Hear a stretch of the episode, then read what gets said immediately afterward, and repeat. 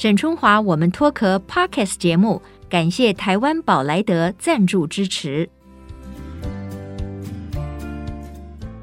Hello，大家好，非常高兴的在空中，沈春华，我们脱壳 Women's Talk 呢，再度跟大家见面了。我觉得我们一辈子哈，如果说能够做一件自己喜欢的事情，而且这件事情呢，还有很多不同的变化，而且又可以影响到很多人，带给很多人快乐，这真的是太棒了吧？好了，我今天的这个开场白一定要尽量缩短啊，赶快来迎接我们今天的金马金钟影后杨贵妹小姐，贵妹你好。恩姐好，各位听众大家好。啊、哎呀，太开心了啦！哎，桂妹，我跟你讲哈，我们期待要访问你，其实很久了。但是呢，因为做 podcast 哈，我们也是慢慢累积我们的影响力。呃，我们最近你看有很多的听众进来，我们也常常上排行榜。然后呢，也有很多的听众给我们鼓励。然后我也很谢谢这个参加我们这个节目的很多的来宾，带给大家很多的呃人生的故事。那我就觉得说，哎，这下子我们要请影后要出场了。哦，不敢不敢不敢！我觉得沈姐一路从电视，然后到这个 podcast，我觉得只要有你在，节目一定精彩，因为你太认真的人。哎呀，谢谢谢谢桂妹姐的鼓励耶！哎，真的耶，我们也很需要鼓励，对不对哈？你真的是太认真的人，然后加上你们刚刚那个制作人，对哦，对我我们都很认真，是是是，很认真很认真。嗯嗯。那说到认真哈，我觉得哈，我们都不要互相客气啦。贵妹哈，我们的贵妹姐当然也是非常认真的，所以才会有今天这么美好的丰收哈，在传播在影视界里面。哎，不过我看了一下资料哈，我才发现说。可能很多人忘记的，你一开始出道的时候是歌手哎、欸，不是演员呢、欸。应该以前的人忘记，但现在的人应该不知道我以前是歌手。因为我也好久没有唱歌了。哎，那那个时候你怎么会成为一个歌手？是参加比赛吗？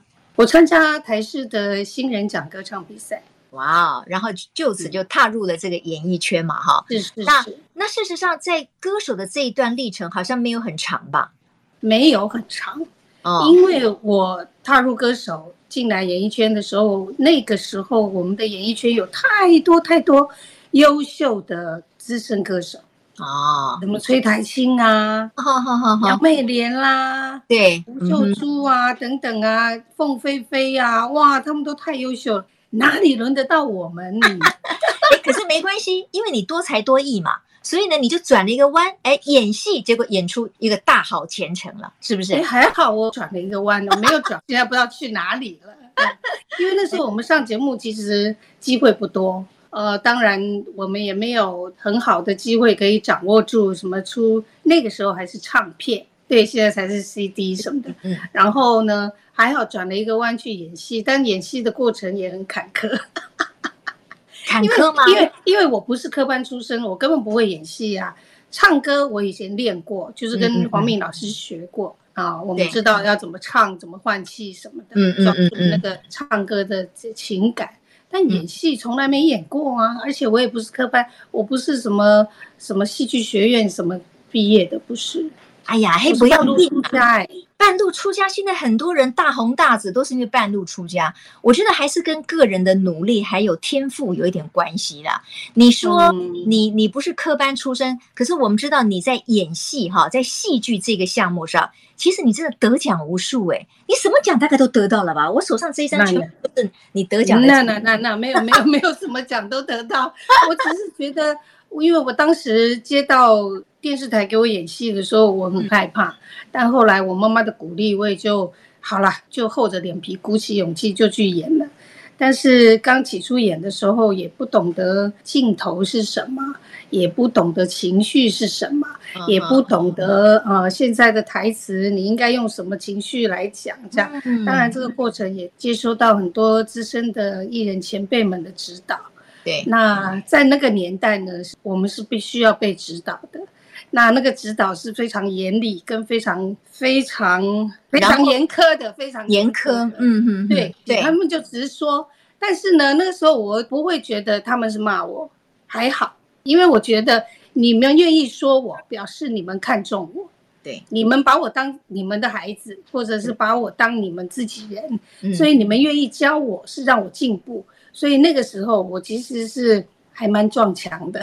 对对对对，真的反应没那么好，你就会每一次都会被骂重复的事情这样子。哦，但是慢慢慢慢的也就呃习惯，然后也慢慢的理解为什么这里需要那样，那里需要这样，然后当然再加上生活的累积，就慢慢的有一点开窍，慢慢开窍，然后再碰到几个，比如说好的导演，比如说林福地导演，他是首度使用单机作业来拍电视剧的，哇，就有一点像电影，是是。所以其实我很早以前应该就接触过拍电影的模式。所以我后来拍电影不害怕，它就是一个镜头一个镜头的累积。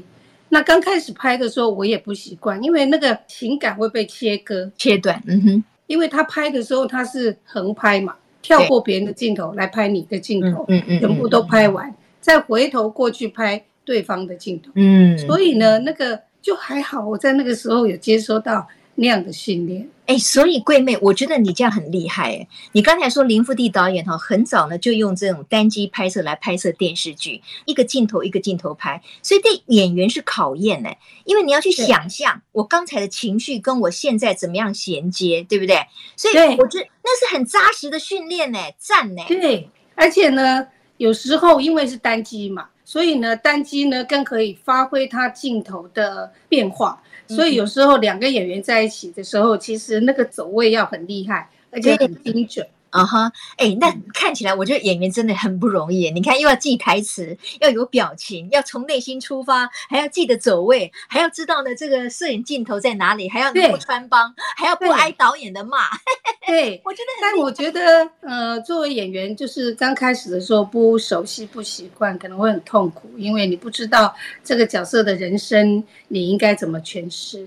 但是久了以后，呃，我们自己对于生活的历练，加上。也也许是导演，也许是编剧的解释，然后再加上呃，在拍摄的时候的那个大家的氛围，慢慢慢慢的就会觉得演戏是一件人生很好玩的事情。真的，因为我们不只是过自己的人生，我们还过了好多别人的人生。真的，哎，我觉得当演员真的很划算哎。就像你说的，你看我今天可以当企业家，我明天可以当女流氓，对不对？嗯，我可以当餐厅的老板。太开心了吧！真的，而且呢，为所欲为，你知道吗？在戏里面也不用不用负法律责任。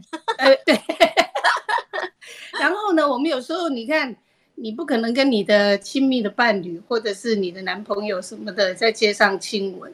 可是演演戏的时候就可以，众目睽睽下，你们就哎呀，我今天总算听到杨贵妹影后她的内心的真实世界。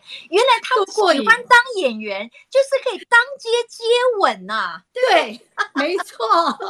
哎，那你是个浪漫的人吗？你是个浪漫的人吗？我 sometimes 有时候是了。哦，哎呦，不要埋没这个浪漫的，希望我们都可以一直浪漫下去。哎，不过哈，说到浪漫的角色哈，我觉得一般的观众可能会比较想到杨贵妹哈所演的都是妈妈啦，或者是比较苦情呐，还是讲喝心不啦这些，所以给人家刻苦耐劳的印象。如果真实的人生里面，贵妹，你觉得你自己的性格是很刻苦耐劳的吗？我是我是，OK，嗯，因为从小我就是家里最大的小孩，老大。哎，我们家五个小孩，我是老大嘛。那爸爸妈妈呃去工作了，那我必须要姐带母职，就是照顾弟弟妹妹，所以我是很早前就带一个部队这样。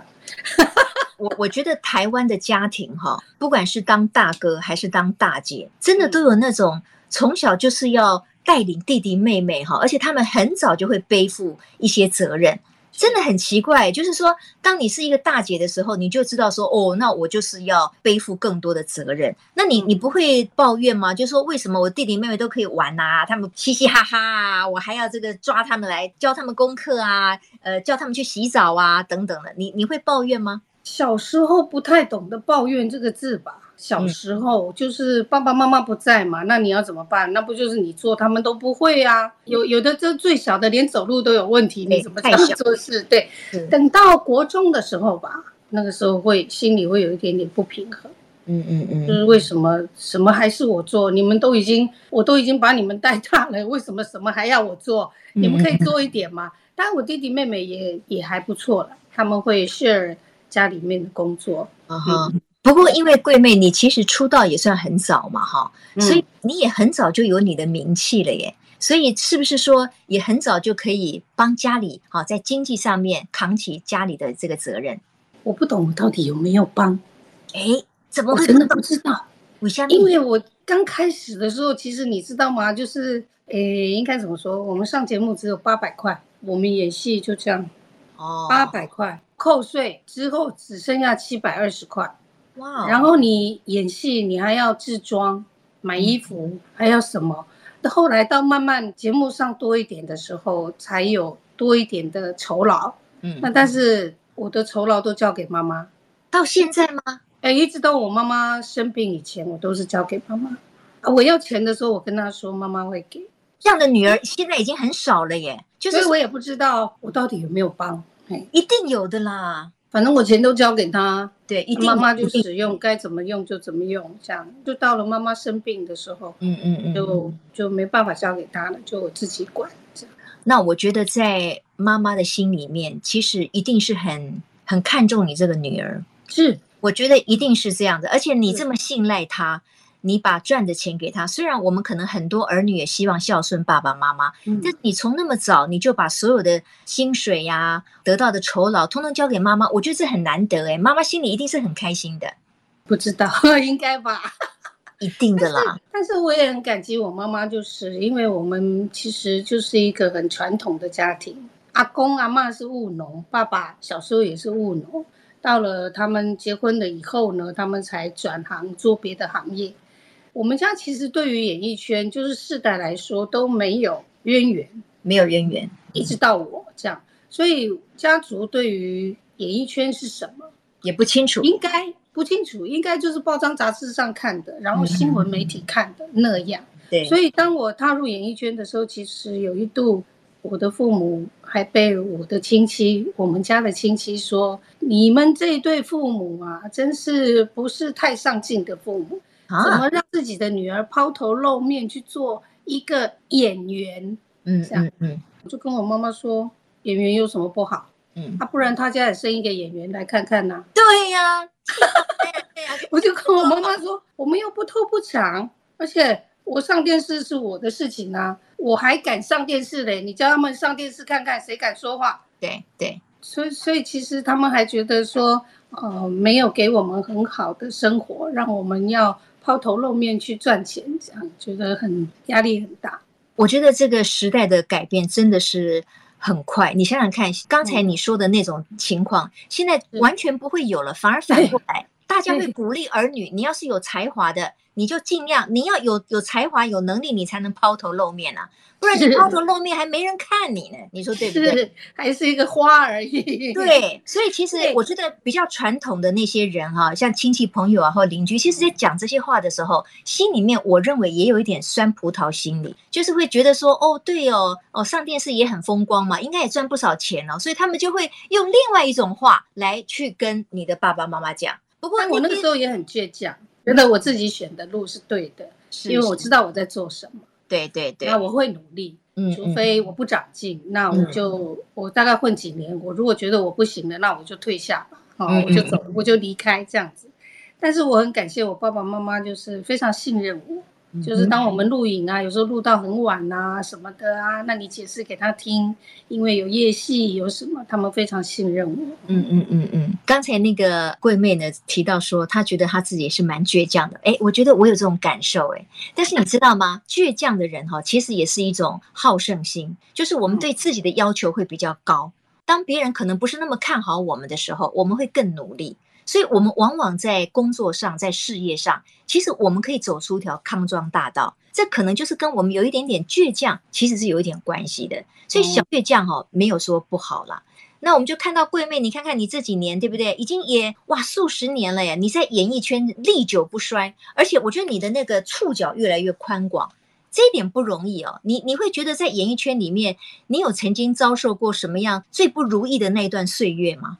不如意的岁月，其实就是我从歌唱转到演戏。演员，嗯哼，因为那个的确太不一样了，差太多，工作方式也不一样，嗯，然后人的那个密度也不太一样。我们综艺节目就是那么几个人嘛，然后来了唱唱歌，然后录完了就回家了嘛。但戏剧节目不是，它是一整天，两三个月都是一整天，大家聚集在一起那个剧组，所以那个像一个家庭一样。嗯，然后如果你有一个什么闪失，其实这个家庭所有成员就是冷眼看着你。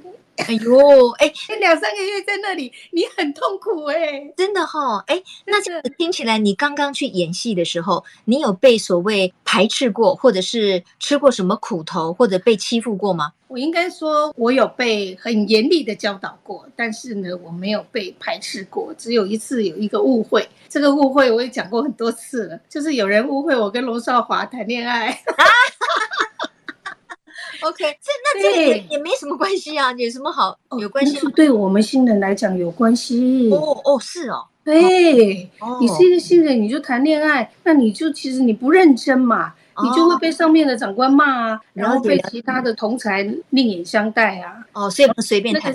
对，那个另眼相待是给你很很冰很冷的那个眼神啊。对，谈恋爱，就算那个年代有人谈恋爱了，也不敢讲。嗯，那桂妹，因为你刚才呢就提到说，哎，做演员多好啊！你看看，我们可以公然的在街头接吻，哎，我就发现说，原来杨桂妹也是个浪漫的人呢、啊。嗯，刚才又说做演员一开始的时候其实是被禁止谈恋爱的。你的人生里面，恋爱到底扮演什么角色？你有谈过几场轰轰烈烈的恋爱吗？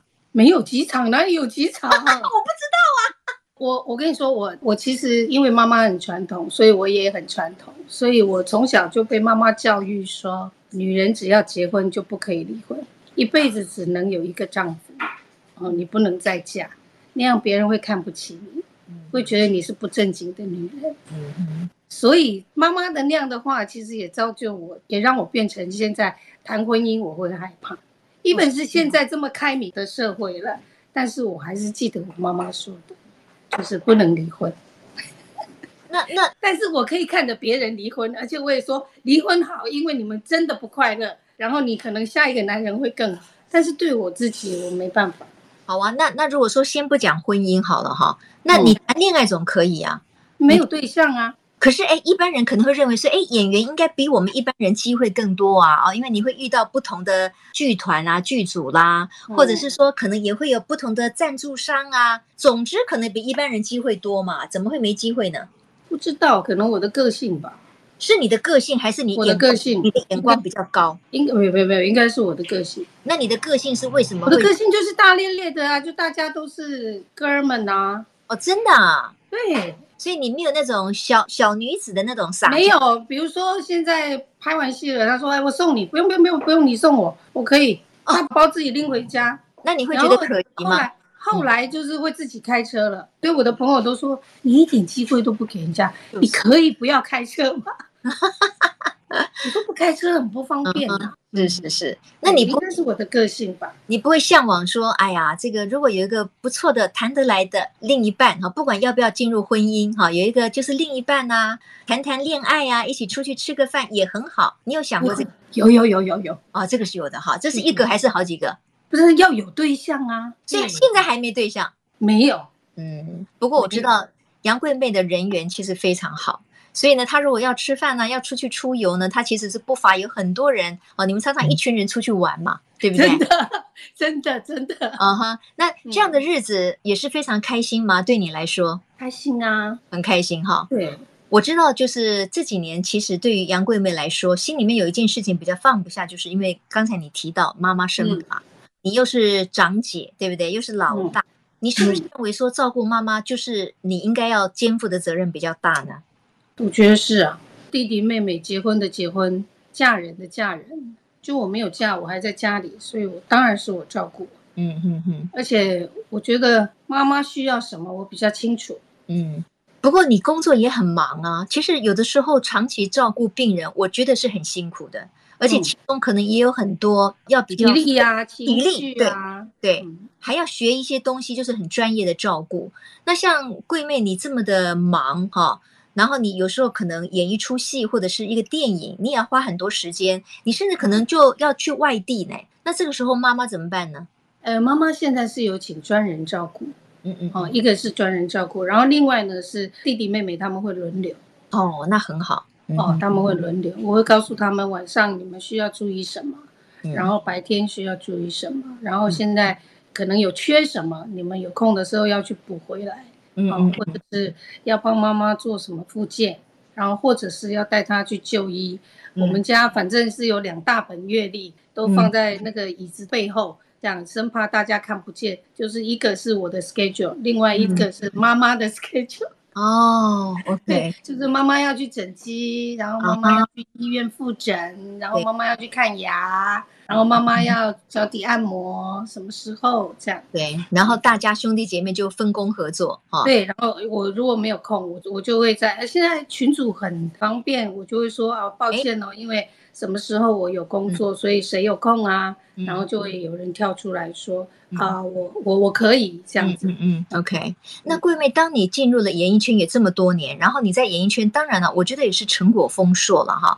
不要说你又是这个金马影后啊，金钟奖，然后这个中间你拍了那么多非常脍炙人口、留下非常多深刻印象的电视剧啊、电影等等的。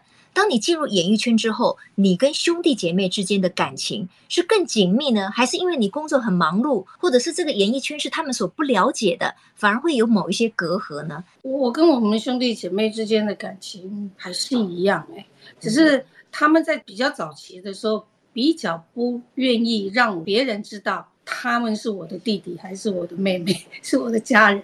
为什么呢？因为他们在上班。他们在工作，他们有他们分内工作的责任。有时候去拜访客户，就有时候客户可能有 get 到说他是我的弟弟还是我的妹妹吧。然后去拜访客户的时候，他说：“你知道吗？如果让人家知道我前面半个小时都在聊你，客户都在聊你的那个戏怎么样，你的那个什么什么什么，然后呢，十分钟聊我的工作。”他说：“哎，我这样很浪费时间。”哦，哎，对对对，也会有另外一种莫名的压力，哈，对，这个是一个。另外，嗯、另外一方面是他们觉得他们是一般人，嗯、他们也许在做很多事情的时候需要站在公司的利益上面考量，所以他们也觉得，如果万一他做的不是太那个的话，他们人家会觉得，哎，那个就是那个杨贵妹的弟弟还是妹妹，嗯，会影响我，对，所以你们想太多了，我都没有这样想。是我我也会有做不好的时候，哎，不过我真的有点感想，我觉得作为所谓的公众人物啊，或者是明星啊的家人啊，真的也是有他们的压力的，真的很辛苦。对，千万不要以为说哦，他们可能也会顺便得到很多人的关注跟方便，可是问题是他们不要这种关注啊，因为那 些关注对他们来讲就是压力，甚至是不方便。对，有时候他人家会说，哎，你是杨贵妹的妹妹，你干嘛这样这样这样？他说，哎，我也是个人呢。对。没错，没错，没错。对，我觉得真的，大家都是要彼此尊重，用同理心啦。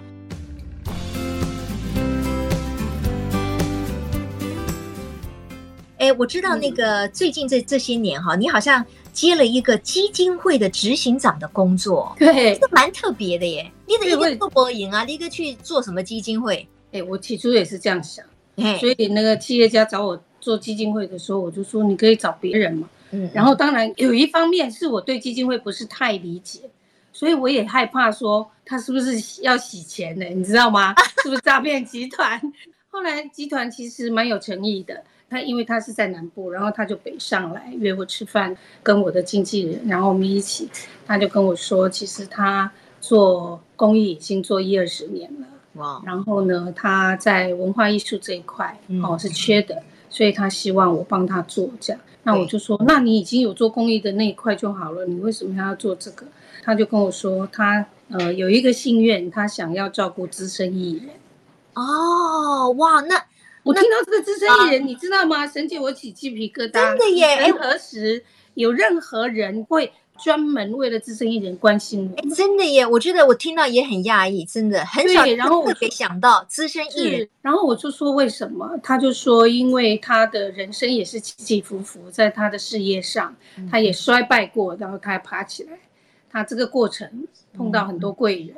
嗯、他说，人生在最低潮的时候，就是要有贵人的扶持。他说，我希望我可以照顾资深艺人，因为在我的人生当中，其实我也看电视嘛。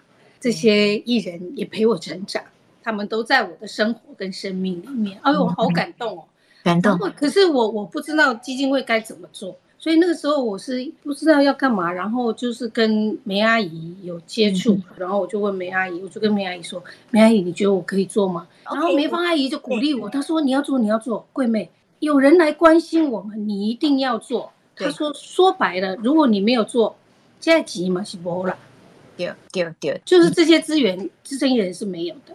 对对，没错，所以有人来关心我们，你要承接，你要接起来。嗯。嗯嗯呃，我又紧张了。那接起来，那但是要执行啊，怎么执行？后来我又去想，去请教那个季宝如。哦，他做优质生命协会已经对对对，做了很久的时间，对对对对，而且他做的很好，也很认真，做的很好，做的很好。对，然后我就去请教他，我说我有要做一个基金会，要这样子的，然后你觉得我可以吗？他说桂妹你可以，你太好了，你可以。对，因为我的年纪就刚好在中间，你知道吗？嗯、他说你太好了，嗯、你可以理解这些资深艺人的过往跟现在，是你可以理解他们的生命跟他们对于艺术的执着跟现在的无奈。嗯，你太可以了，你不会的，我教你。嗯、太棒了哦，我觉得太棒了，有人教我，我就慢慢学习吧。所以，我其实接基金会的执行长是做中学。做中学，哎，可是很，我觉得这个机会太好，而且我觉得你非常合适。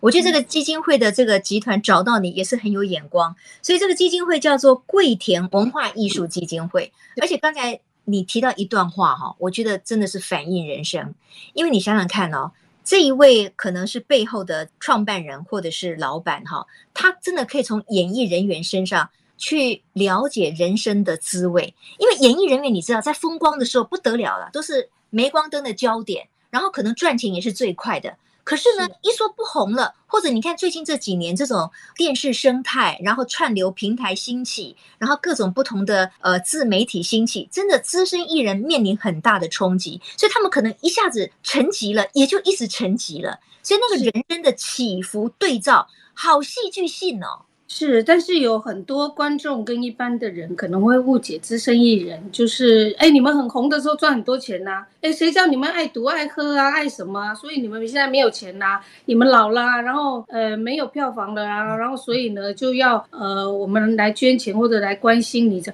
其实我觉得那个都是不了解的误解。是是，其实演艺人员也没有想说他一辈子要用这么多的体力。来做这份演艺的工作，我可能有一点点钱，我可能我可不可以投资其他的行业？如果成功了，就变成我我的副业，我我会慢慢老去嘛，所以呢，我可以减轻我劳动的那种压力哈。然后呢，我也想要转换我的跑道。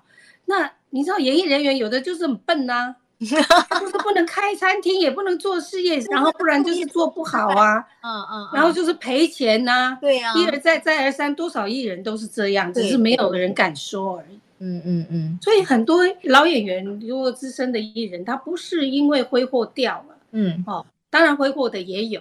可是可能平面媒体看到都是挥霍的，但是呢，很多人其实一直在经营自己的怎么讲，他的生命跟生活，但他并没有要告诉别人，别人并不知道，不知道。对，所以这个一般大众的误解，其实你也很难去。很难去跟他们一一解释说他是因为这样，所以这样。没错，而而且真的桂妹提到，就是说一般人对演艺人员或者演员啊、歌手可能会有一些误解，并不是所有的人都像偶像歌手那样子，就是一戏爆红之后，他们的作品或者演唱会确实他可以聚集很多能量。可是像比如说资深的艺人。呃，据我所知，他们当时演戏的时候，或者上综艺节目，他们领得到的那个酬劳，其实是很微薄的耶。对他等了一整天，录完一个影，才什么一三五零，对不对？而且我们现在还是啊，现在还是，对呀、啊，那、哦、实在不可思议耶！你看，都都都没涨价。所以，虽然很多的艺人确实在经济状况上确实没有那么宽裕哈，不过当然反过来说，他们还是有他们的才华，怎么样让他们这些才华汇集起来，可能又成为社会上的一个正向的能量？哎，我觉得这可能就是执行长你要这个去努力的哦。那你的方法是什么呢？现在你你用、哦、现在就是像我们的基金会做的呢，就是固定，就是有需要我们的资深艺人，比如说全残的，或者是生病的。或者是他有呃政府认定的那个资格，我们就是每个月会补助他们的生活费，嗯，就是关心他们每个月这样。然后另外呢，我就是跟宝如嗯，优质生命协会，我们就是资源共享，因为他呢关心老人，他必须要去老人院、安养院去表演。那这些老人院、安养院呢，这些阿公阿嬷他们认识的，其实也就是资深艺人。嗯，所以呢，优质生命协会就回头过来邀请这些资深艺人，请他们去表演给那些阿公阿妈看。那但是呢，你也不能够说，呃，让他们啊出了门了，但是没有收入嘛，他们也要生活啊。嗯、所以呢，优质生命协会就会给他们一点点车马费。啊、对。那我们基金会呢，就是赞助优质生命协会这一年的车马费。哎，那太好了！那你们这双方的这个就是我说的是资源共享，哎，资源共享又可以协力合作，对不对？甚至有互补的功能，哎，我觉得很棒。是，当然。然后我如果这边的资深艺人或者我发现了有什么状况的时候，我可以请教季宝如，你那边有什么资源可以帮忙？嗯嗯。那或者是宝如那边有什么状况，他会问我，就是你可以帮忙吗？就是我们会是互相的。嗯，对。然后另外一个就是，我们也呃，每一年有四部的那个呃微电影，微电影，对，就是我们出资，然后就栽培新新人，就拍电影啊。哦。对。然后呢，他们征案来，然后呢，我们就请呃业界的，比如说朱延平导演呐、啊，叶天伦导演呐、啊，哇，透明的呀，嗯，是是是，梅梅芳阿姨啦，然后或者他们来当我们的评审，然后选选选出四部。然后一部给四十万，就让他们拍微电影这样子，然后片子交给我们，然后如果有有影展有竞赛，他们也可以去报名这样。哦，太好了！其实刚才那个桂妹分享的这一段哈，我觉得正好可以给我们所有的广大的听众的一个启发。我们说岁月如梭嘛，岁月当然在某些层次来讲，其实是很无情是没有错。可是呢，我们也不要就是说。觉得自己好像什么都没有可以做的了，我们总是可以思想一些新的东西。像刚才桂妹有提到，哎，有一些资深艺人，他可能还可以表演呢、啊，那他就再重新打起精神来，他可以服务一些老人院的朋友。是对，那我很多朋友哦，他们身体还很健康，他们呢就到医院里面去做义工，就是让自己的生命发挥其他不同的意义哈。我觉得这个都是很好的。那谈到了这个岁月哈，我知道最近那个。杨贵妹呢？哎，这个好像也是你们基金会做的，叫做什么《老少女奇遇记》？对，很好玩的一个节目，很开心又有意义的节目。所以老少女是指像我们这样叫老少女吗？没关系了，我觉得那个年纪啊，或者是称谓，那个都只是一个符号而已。对，其实真正的是在自己的内心，对自己的活力是什么？是嗯。那这个《老少女奇遇记》是一个什么样的节目呢？它的形态是什么？《老少女奇遇记》就是其实就是三个女生嘛，然后就是就是我钟欣凌，然后严艺文，严艺文三个，哎，这个三大咖聚合在一起，我觉得太有吸引力了耶，很好奇耶，真的哦，嘿，大家都想象不出来我们三个怎么会凑在一起，加棒啊！然后呢，是去做 什么呢？刚开始的时候是想说。我们三个可不可以呢，做一个实境节目？然后我们可不可以带一些资深艺人去国外玩？哦，因为基金会还是毕竟还是照顾资深艺人嘛。对对对，我们想要带资深艺人去国外玩，然后记录他们点点滴滴这样子。嗯、然后我们三个觉得，我们带资深艺人足足有余了啦。对，是不是？我们三个的年纪方方面面都可以照顾得到嘛？哦，是是，就没想到后来就爆疫情了。哦，哇！对，然后国外就不敢去了，因为尤其是要带资深艺人，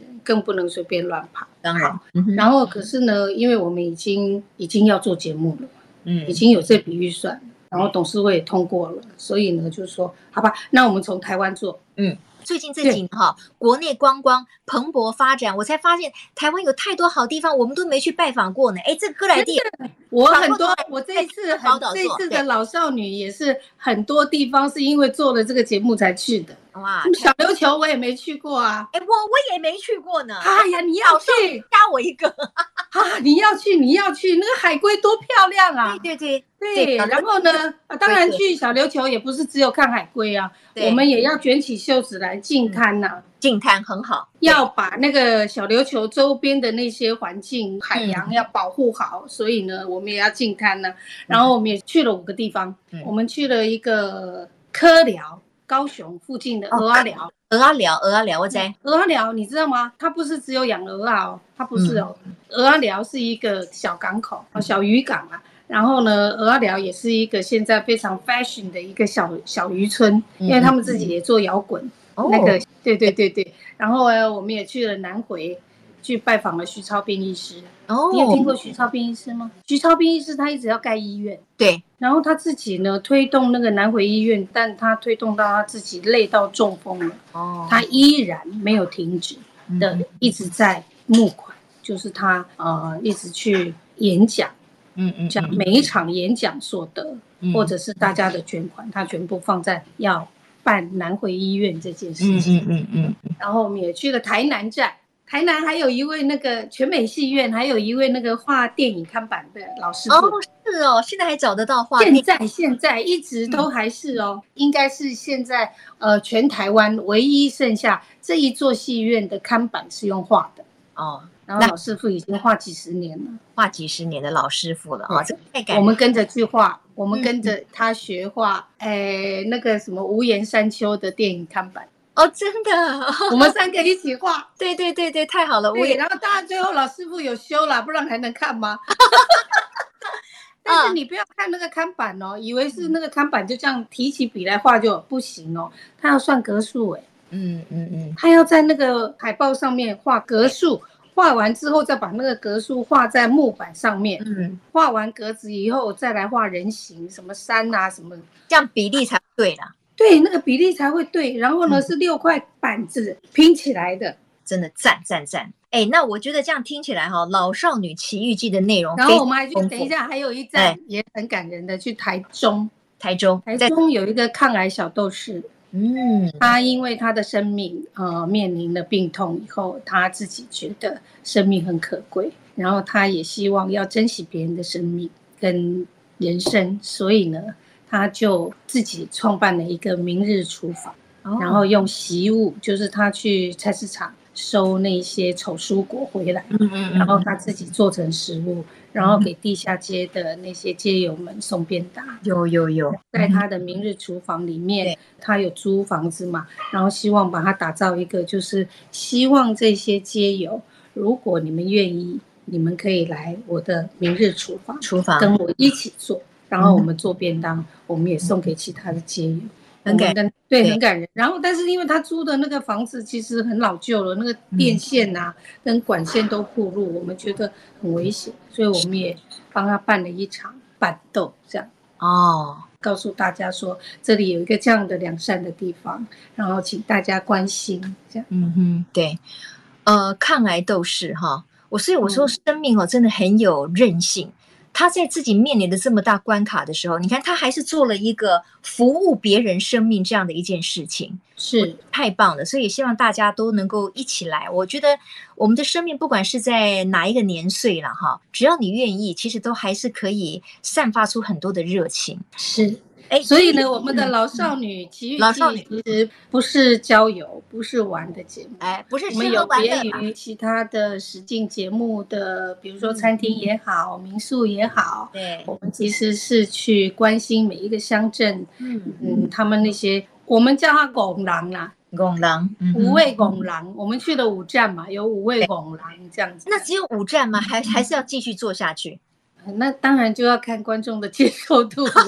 我们我们虽然是基金会，但是也要看大家的接受度啊。那他会在什么地方看得见呢？是在 YouTube？在公共电视。哦，在公共电视，那太好了。七月七号在公共电视，九点钟在公共电视。哎，那太棒了。然后七月九号在八大。哦，好。然后还有 Catch Play。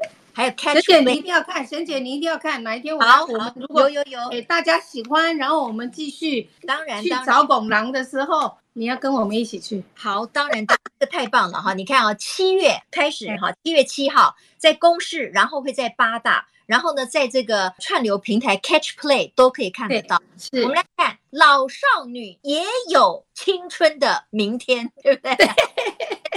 望大家都一起来加入老少女关怀我们台湾各地的生命力这样子的一个活动，我们很高兴，而且我觉得今天跟呃我们的影后桂妹是我们感觉非常熟悉的一个老朋友嘛。那看到她现在呢还可以这么活力充沛的、热情洋溢的做这么多有意义的事情，我觉得桂妹替你感到很开心。然后我们一起来加油哈！如果我们是觉得这样，因为我们三个人都觉得我们其实呃在演艺圈，我们也应该虽然我们是艺人，但是我们还是负有社会的责任。当然，当然我们还是希望把我们台湾的很多的地方乡镇，有许多默默的为他们自己呃家乡服务跟贡献的人，我们觉得我们还是要希望他们被看见，然后希望大家会觉得，哎，我们的明天会更好。是是，一定的。